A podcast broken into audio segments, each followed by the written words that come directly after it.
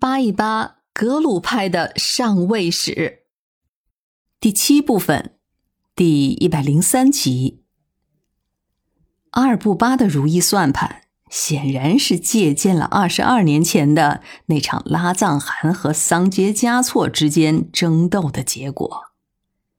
那就是无论是谁操纵了西藏，只要向大清称臣，清廷都会认可的。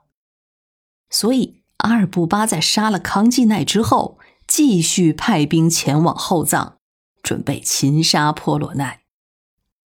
这个时候，新的钦差距离拉萨已经就剩几天的路程了。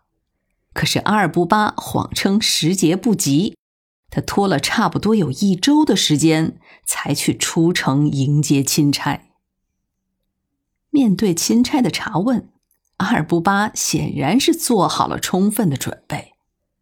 首先，他说这事儿跟七世达赖无关；其次，康基奈和波罗奈是反达赖喇嘛的，所以该除。最后表示他愿意为大清效力，他还要继续铲除那些反对皇教的乱臣贼子。当然，这就是直指还在厚葬盘桓的那个波罗奈了。雍正一时没下定论，其实他主要是怕打草惊蛇。万一这个阿尔布巴要是携带着七世达赖也跑到了准格尔那边儿那处理起来就棘手多了。岳钟琪前面不是曾经派了下属王刚带兵到西藏，并且仔细了解了各种态势了吗？所以说，他应该是比较有准确的判断的。岳钟琪给雍正提交了处置西藏事务的几点建议，简单说就是杀阿尔布巴，罚索南达杰，征准格尔，废达赖喇嘛，服班禅。雍正还是投鼠忌器，他只是命令周边的川陕、青海还有云南的清军。暂时不要向西藏方向有所动作，又暗中下令在藏的这两位钦差，让他们处事要多少偏袒波罗奈一方。说起来也该是雍正成事儿，那边的阿尔布巴搞不定波罗奈，竟然作死的请求清廷发兵相助，这一下可让雍正逮着机会了。对于雍正来说，双喜临门的是，侧望阿拉布坦在这个时候也死了。前面说了，疑似是被自己的儿子下毒给毒死的。眼看着准格尔那边争夺汗位，显然是再也没有精力再顾及西藏了。这雍正当然就快刀斩乱麻的动手了。而且一出手就是组合拳。一方面，周边各省的军队囤积粮草，准备辎重；其次，对于阿尔布巴要稳住，不谈杀康基奈之事；第三，扣住准格尔的报丧使者，以防朝廷的安排外泄；最后，还要资助张家和哲布尊丹巴这两位活佛。并且在内蒙和外蒙地带兴建寺院，以备西藏出了乱子，就近重整黄教。就在第二年的六月间，清军分几路出动，而这个时候，婆罗奈的军队也逼近了拉萨。七世达赖和阿尔布巴急告，请求清兵速来。清军虽然马不停蹄。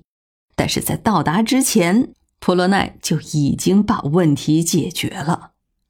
经过几次大大小小的战役，就占领了拉萨，甚至还包围了布达拉宫。在七世达赖偏袒式的仲裁，或者说是说和之下，允许了闹事儿的那三名噶伦各带三百名兵丁离开。而且对七世达赖和他的父亲也是毫发无伤，只是控制住了局面，静等清军的到来。雍正准备了完全的策略，可是结果西藏自己把事情就给解决了。这就是史书中所称的卫藏战争。雍正成了最后摘桃子的幸运者。当清军浩浩荡荡的开进了拉萨，并且在昌都、类乌齐还有洛龙等要道防住安稳之后，就迅速逮捕了阿尔布巴的一众同党。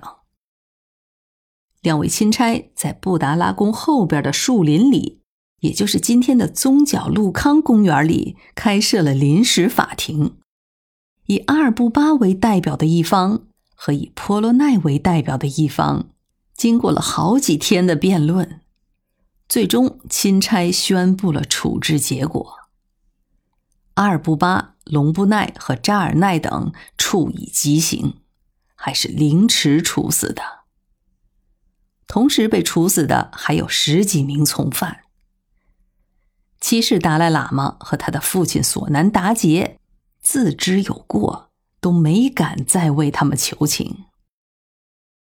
一场动乱就这样被平定了。这一次清军入藏，较之八年之前驱逐准噶尔部的那次是要顺利的太多了。两路大军一万五千多人，从西宁和打箭炉出发，历时近三个月，就没有遇到一次像样的抵抗。也没有发生过一次，哪怕是小小的争斗，就直接抵达了拉萨。因为这个时候蒙古人的影响已经微乎其微了，西藏的各派都指望着能说服或者说是打动清廷来支持自己，所以钦差便得以按照皇上的意思处事儿，再也不用屈就了。